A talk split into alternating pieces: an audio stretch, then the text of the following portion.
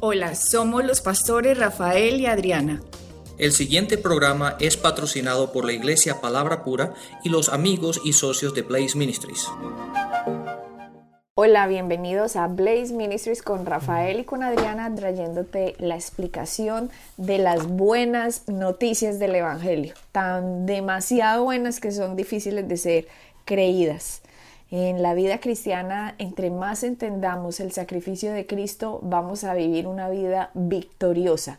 Todos los días de nuestra vida, mientras estemos aquí, entre más conscientes y seguros sepamos de quiénes somos y en quién estamos, que es en Cristo, vamos a poder eh, vivir esta vida alegres, felices, sin depresiones, sin tristezas, sin dolores, sino sabiendo quién es el Dios al cual servimos y en el cual estamos y nos movemos y somos, y es Cristo.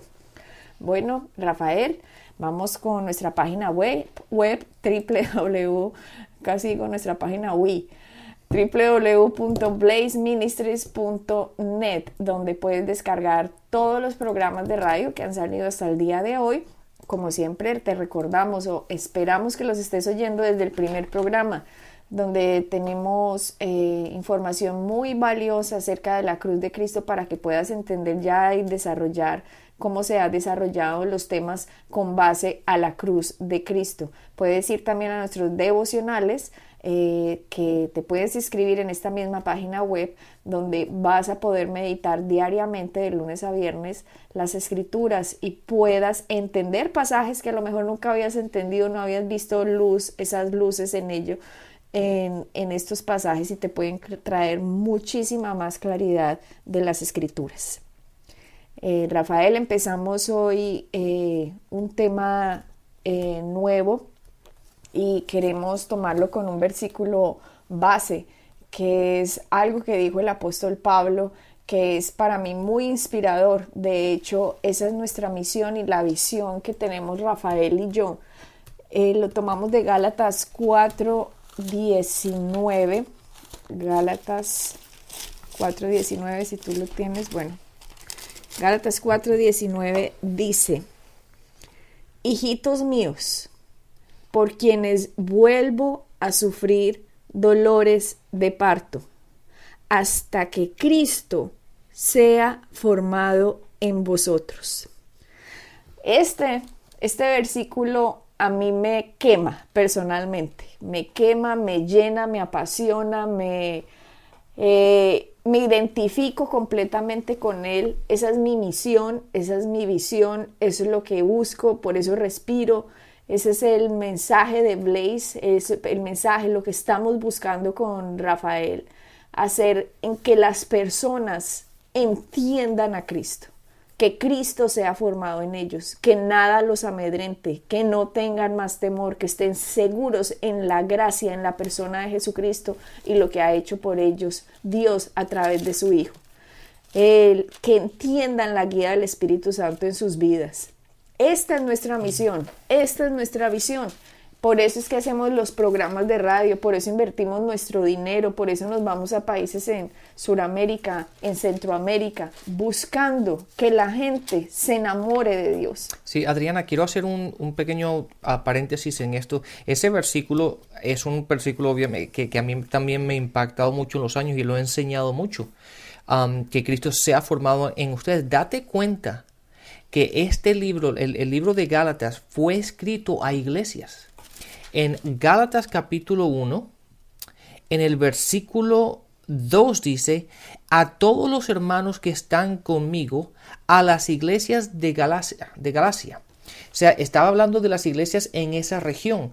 En otras palabras, él no estaba hablando a personas de fuera, estaba hablando a personas dentro de la iglesia, personas que conocían a Cristo.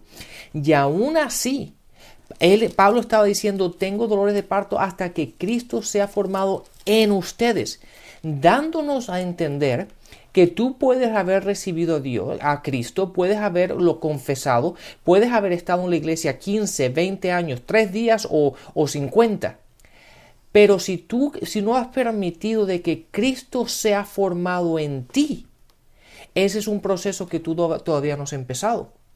Y ese es un proceso que cuando uno lo empieza no es que tarda una semana, un mes o seis meses. Eso va a ser por el transcurso de nuestras vidas, de que Cristo sea formado en nosotros, porque es muy diferente el que simplemente pertenecer a la iglesia o ir a una iglesia o haber confesado a nuestro Señor, a, a, nuestro Señor, a Jesús como nuestro Señor y Salvador, pero cuando realmente la palabra empieza a formarse en nosotros y nosotros empezamos a caminar en la verdad de la palabra, en los principios bíblicos y empezamos a descubrir los, los, las grandes bendiciones y la herencia que Cristo ya nos ha provisto. Uh -huh. Es ahí cuando tú y yo empezamos a permitir que Cristo sea formado en nosotros, cuando nuestro caminar demuestre quién es nuestro Dios, cuando nuestro hablar demuestre quién es nuestro Dios, cuando nuestras acciones, cuando nuestras relaciones, cuando nuestra vida diaria sean un reflejo de aquel Dios el cual vive en nosotros.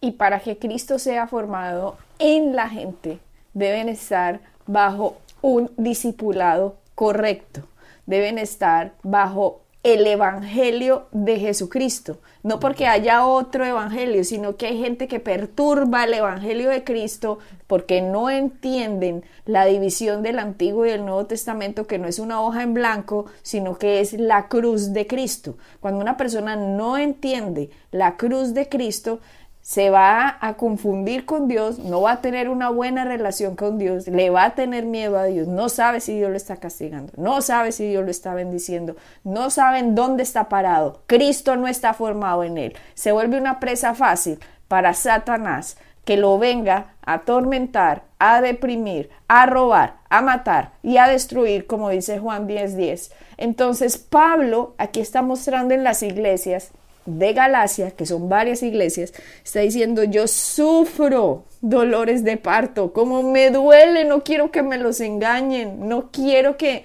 que nadie abuse de ustedes, no quiero que, que, malas enseñanzas los estropeen de la verdadera, del verdadero amor de Dios. Entonces, ese, esa es nuestra misión y nuestra visión por eso les decía, a eso queremos dedicar y dedicamos eh, nuestro tiempo Rafael y yo. ¿Por qué? Porque nosotros encontramos ese amor de Dios en nosotros, ese Dios que está formado en nosotros y queremos a través de la enseñanza que las personas dependan de ese, de ese Dios, de ese Jesucristo, de que tanto nos ama, de todo lo que Él hizo, del cuerpo, de la sangre, de la Santa Cena y todo este proceso que llevamos a través de la radio es para que ese Cristo sea formado en ustedes. Y aquí Rafael, de hecho en Gálatas, que mostraste como la explicación en Gálatas 1 dice eh, Pablo a todos los hermanos que están conmigo, a las iglesias de Galacia, Gálatas 1.2. En Gálatas 1.6, él dice, estoy maravillado de que tan pronto os hayáis alejado del que os llamó por la gracia de Cristo para seguir un evangelio diferente. Observen que en Gálatas 1.6 Pablo llamó al Evangelio la gracia de Cristo. Se los vuelvo a leer porque a lo mejor la gente, sí, ¿cuándo dijo eso? Yo no entendí. Gálatas 1.6 dice, estoy maravillado de que tan pronto os hayáis alejado del que os llamó por la gracia de Cristo para seguir un evangelio diferente. Él llamó el evangelio la gracia de Cristo. Dice en el Gálatas 1.7, no que haya otro, sino que hay algunos que os perturban y quieren pervertir el Evangelio de Cristo. Mira cómo aquí, aunque ya están las iglesias formadas por Pablo, que es el que sale a enseñar el Evangelio cuando sale de Israel, que Israel está en la está en una punta de Asia, pero Israel tiene unas, una zona muy estratégica porque está rodeado de varios continentes. Está al lado de África, también al lado de Asia y al lado de Europa. Así que Pablo quería salir de Israel hasta llegar a Roma, porque estratégicamente, como el imperio romano manejaba todo, si llega a Roma, ¡pum!, se va a difundir el Evangelio a todos los continentes. Entonces, cuando él va a Galacia, aquí a esta zona que está formando las iglesias, las iglesias ya están formadas, el mismo Pablo dice que hay algunas personas dentro de las iglesias que los están perturbando, llevándolos a un evangelio diferente a la gracia de Jesucristo.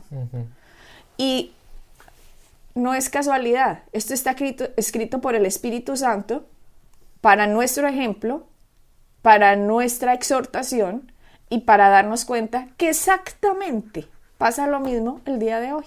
Dos mil años después. Imagínate, dos mil años después. Sí, y la razón que, la, y la razón que todo esto pasa es cuando la gente no entiende, abusa de, abusa de las escrituras y simplemente para, para cambiar y adoptarlo para, para que ellos puedan cumplir su propósito. Entonces muchas veces cambian, adoptan a las escrituras de tal forma que básicamente las escrituras, en vez de decir lo que tienen que decir, las ajustan para ellos, para, que las escrituras digan lo que ellos quieren que digan.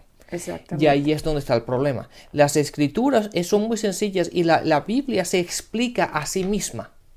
Muchas veces nosotros a veces no, entendemos o no tenemos luz de, de, un, de, un, versículo o de un pasaje que sabemos exactamente, pero si tenemos paciencia, el Espíritu Santo nos va a enseñar. Y si estudiamos la Biblia, nos vamos a dar cuenta que la Biblia se explica a sí misma. La respuesta de, los, de, los, de los versículos las encontramos en la palabra. Yo hay muchas veces, obviamente hay muchas cosas que no sé y todavía tengo mucho, un gran... Un gran aprendizaje delante de mí. Pero lo que sí me he dado cuenta es que cuando no entiendo algo, simplemente lo pongo a un lado y va, y va en unos cuantos meses, en una semana, a veces han tardado años, que es la misma palabra, así voy aprendiendo y estudiando la palabra, la palabra me va dando a mí los, la enseñanza y me va explicando aquello que no entendía. Pero el problema está cuando una persona no entiende y lo empieza a ajustar y empieza a buscar la manera de hacer ese versículo que cumple el, propósito que ellos quieren. Y ahí es donde nos metemos en errores. Cuando una persona está buscando que el ministerio, el evangelio de Cristo sea expandido, debe ser una persona ya madura espiritualmente, ¿cierto? Por eso cuando Pablo sufre dolores de parto para que Cristo sea formado en ellos, es porque en Pablo Cristo ya se formó. Entonces, por eso él tiene ahora la capacidad de ir a enseñar el evangelio que le fue dado por el mismo Jesucristo porque él también dice en otra carta, de, hecho en esta carta dice, Pablo apóstol, no de hombres ni por hombre, sino por Jesucristo y por Dios el Padre que lo resucitó de los muertos. El mismo Cristo resucitado, aunque Pablo no conoció a, a Jesús cuando estuvo, cuando anduvo con Pedro y con Juan y con todos, y no lo vio resucitar un muerto, no lo vio sanar a nadie, no vio nada de eso aunque Pablo no estuvo presente con Cristo, a Cristo le plació mostrar su gracia en Pablo, ¿cierto? Entonces, va y le dice, Pablo, le cuento, pues esto es la resurrección, esto es la muerte, esto significa tal cosa, esto tal otra. Pablo estuvo mucho tiempo meditando en las escrituras, eh, persiguiendo este conocimiento, formando a Cristo en él. Entonces este debe ser el corazón de las personas por eso estábamos hablando que nosotros debemos perseguir nuestros sueños, debemos estudiar, debemos trabajar para que no seamos gravosos para la obra de Cristo y que de verdad nuestro corazón sea que Cristo sea formado en la gente, no a ver cuánto le saco a la gente para ver cuánto me compro o qué casita me va a comprar o qué un carro voy a manejar o tal o, o algo así. Sí, date cuenta, Adriana, que cuando uno está en el ministerio, obviamente es un trabajo. El ministerio, el enseñar, el estar preparado todo el tiempo, requiere trabajo y es un trabajo. Y el estar trabajando con la gente, el estar pendiente con la gente en consejería, todo, todo el trabajo del ministerio es realmente trabajo. Aún, aún, así tú y yo, aunque no tenemos una iglesia, el mantener el ministerio de Blaze requiere eh, requiere que estemos estudiando constantemente, estamos escribiendo constantemente, estamos eh, grabando programas de radio constantemente, estamos viajando constantemente, hace, y, todo eso requiere trabajo, aparte del trabajo secular que yo también hago. ¿verdad? Entonces, pero más, más, más que un trabajo, el trabajo del ministerio es un llamado. La razón por la cual hacemos lo que hacemos es por el llamado que tenemos. De, de, de, de, sacar de nosotros lo que Dios ha puesto en nosotros. Entonces el llamado de Dios no es para mi beneficio, el llamado de Dios en mi vida es para el beneficio de la gente. Y la, el problema está, o, el, todo esto se radica cuando la gente empieza a ver el ministerio como si fuese un trabajo secular. Simplemente leo un librito y repito lo que dice el librito y, ¿me entiendes? Y utilizan el ministerio simplemente como si fuese un trabajo secular y no como un llamado. Y ahí está, obviamente la palabra habla que todos aquellos que tienen que trabajar en el ministerio, pues tienen que, tienen que ser remunerados, se dice así en español, y van a recibir su sueldo y todo eso. Todo eso está bien y no hay nada mal en todo eso, siempre y cuando tengas todo, esté todo en orden y como lo dice la palabra y como tiene que ser. Si miramos, Rafael, en el libro de Filipenses, en el libro de Filipenses, Pablo dice que esta fue la única iglesia, pues me imagino que recogió de pronto ofrendas en otras iglesias, pero que la única iglesia que continuamente, sistemáticamente, constantemente apoyó a Pablo para la obra del ministerio. Eso lo vemos en, al final del libro de Filipenses, que, que les dice, mi Dios pues, o Filipenses pues, Dios le suplirá todas las todo lo que os falte conforme a sus riquezas en gloria en Cristo Jesús. ¿Por qué? Porque les estaba enseñando que había principios de siembra y cosecha. Pero Pablo, en ningún momento yo veo que como Corintios o Efesios o Gálatas o, o en Tesalonicenses les metió una demanda que porque no le han pagado lo que le deben, entonces me den liquidaciones, pensiones, cesantías, eh, tales y pascuales. Eso a mí me parece un abuso. Pablo ahí no estaría diciendo, estoy para que Cristo sea formado en ti, sino estoy viendo a ver cuánta plata te puedo sacar para que yo pueda formar mi reino. Y no fue así. Sí, de hecho, el, libro de Filipenses, la iglesia de, de Filipenses fue la única que una y otra y otra vez siempre estuvo pendiente de las necesidades de Pablo, independientemente de donde estaba él pero siempre estaba pendiente del ministerio. ¿Por qué? Porque entendieron que, la, que un ministerio tiene necesidades, tiene gastos, ¿verdad? Hay cosas que hay que hacer y estaban pendientes de él y de la obra del, ministerio. Pero es interesante que aunque Pablo también estuvo, por ejemplo, en Corinto estuvo tres años y estuvo dos veces, que no los menciona a ellos. Pero menciona la iglesia de seguramente, obviamente, cuando estuvo ahí o, cuando estaba haciendo, le dieron alguna ofrenda y seguramente lo ayudaron. Pero es interesante que cuando habla de la fidelidad en dar, la, fidelidad en estar pendiente de él y sus necesidades, las necesidades del ministerio, y siempre ese corazón de dar, un corazón amplio, un corazón de estar pendiente para dar, para sembrar, para ayudar, habla de la iglesia de Filipenses. Pero eh, ahí voy en mi punto, Rafael en que no dijo, oh, voy a demandar al resto de las iglesias porque no me ayudaron o no hicieron esto. No, si ese es su corazón, bien pueda salgas del ministerio, mijito o mijita, y váyase a trabajar a otra parte donde sí pueda demandar y hacer todo lo que quiera. Pero cuando uno está metido por servir a Dios, uno está buscando el crecimiento de Dios, de Cristo en ellos. Si esas personas no hacen lo que deben hacer, pues allá ellos. ¿Con quién? Con Dios. ¿Cierto? Pero yo no le voy a poner una carga a la iglesia porque uno no va a ser gravoso en una iglesia. Entonces, ¿cuál es mi corazón? ¿Buscarme un salario o buscar que Cristo sea formado en ti? Ese debe ser el corazón de un verdadero llamado, una verdadera persona que está buscando con integridad y con transparencia que Cristo sea formado en la gente. Entonces, si miramos de hecho, Pablo eh, dice que trabajaba para no ser gravoso, y miramos en diferentes cartas, Rafael, de hecho podemos ir a primera, vamos a primera de Corintios 4.12. Primera de Corintios 4.12 dice, nos fatigamos trabajando con nuestras propias manos, no nos maldicen y bendeciremos. Y bendecimos.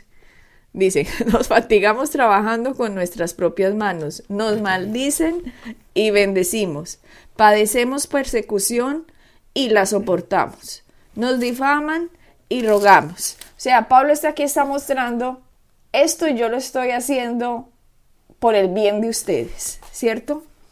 Pablo se sale de Israel, deja una superposición que estaba en una denominación de, de, los fariseos. O sea, los fariseos eran los encargados, eran como los pastores, digamos, de la época. los jefes de las sinagogas, eh, los saduceos, gente que estaba a cargo del pueblo de Dios. Ahora, Pablo, a pesar de que pertenece a esto, si miramos la historia que era hijo de banqueros, tenía una superposición, cuando él se da cuenta de esta magnitud del sacrificio de Cristo, él dice, mijitos, aquí yo no estoy para agradar a hombres, sino para agradar a Dios. Me voy a compartir este mensaje. Pero Pablo hace uso de su, eh, de su profesión. En otra carta dice que se ponía a hacer tiendas también, cuando necesitaba. de eso, ese era su trabajo. Él tenía una compañía de hacer tiendas. Y eso es lo que él hacía. Y aun cuando él estaba en el ministerio, la palabra habla de que él en todos los sitios donde, donde iba, él, él utilizaba su habilidad y sus dones y su destreza para trabajar, trabajar con sus manos y poderse ayudar en la obra del ministerio. ¿Para qué? Para no ponerle la carga a la iglesia muchas veces. Entonces, entonces vemos claramente que no hay nada malo en trabajar y en servir a Dios. Así es. Uno puede trabajar, de hecho, yo lo hago hoy día. Yo trabajo mi trabajo secular, tengo mi trabajo, tengo varias compañías y hago lo que hago, pero también estoy en el ministerio y viajo y enseño y tenemos conferencias y hacemos lo que hacemos. Y Dios bendice el trabajo de mis manos. Mira, Rafael, lo que dice Primera de Tesalonicenses 4:11. Dice, eh, les voy a leer la versión Dios habla hoy, que me parece que está mucho más sencillo el lenguaje. Procuren vivir tranquilos y ocupados en sus propios asuntos. Mira lo que veníamos hablando, Rafael. Aquí está Pablo escribiéndole a tesalonicenses y dice, procuren vivir tranquilos y ocupados en sus propios asuntos. O sea, Pablo no le decía, o el mundo o el ministerio. Ah, ah. ¿Qué es lo que usted le quema? ¿Cuáles son sus asuntos? ¿Cuáles son sus negocios? ¿Cuáles, ¿En qué está usted ocupado? Entonces Pablo les dice, procuren vivir tranquilos y ocupados en sus propios asuntos, trabajando con sus manos como les hemos encargado, para que los respeten los de fuera y ustedes no tengan que depender de nadie. Exactamente. Dígame usted, Rafael, aquí, por Dios. Aquí habla de, vuestros negocios y trabajar con vuestras. Date cuenta, dice negocios, de, en vuestros negocios y trabajar con vuestras manos. Entonces ahí lo vemos claramente una vez más, que no hay nada malo de tener uno y el otro o hacer los dos. Obviamente hay que tener en cuenta, llega un momento en el ministerio cuando una persona que, que, que obviamente por, por, el tiempo y, la, y, uno tiene que también cuidar su salud y tener, ser inteligente en ese aspecto, que uno tiene que descansar y dormir, uno puede estar trabajando 24 horas al día en, en los dos trabajos. Llega un momento que uno pues si lo hace a tiempo completo tiene que decidir, pero la gran mayoría de la gente, la gran, gran mayoría de la gente puede hacer los dos tranquilamente. Ajá.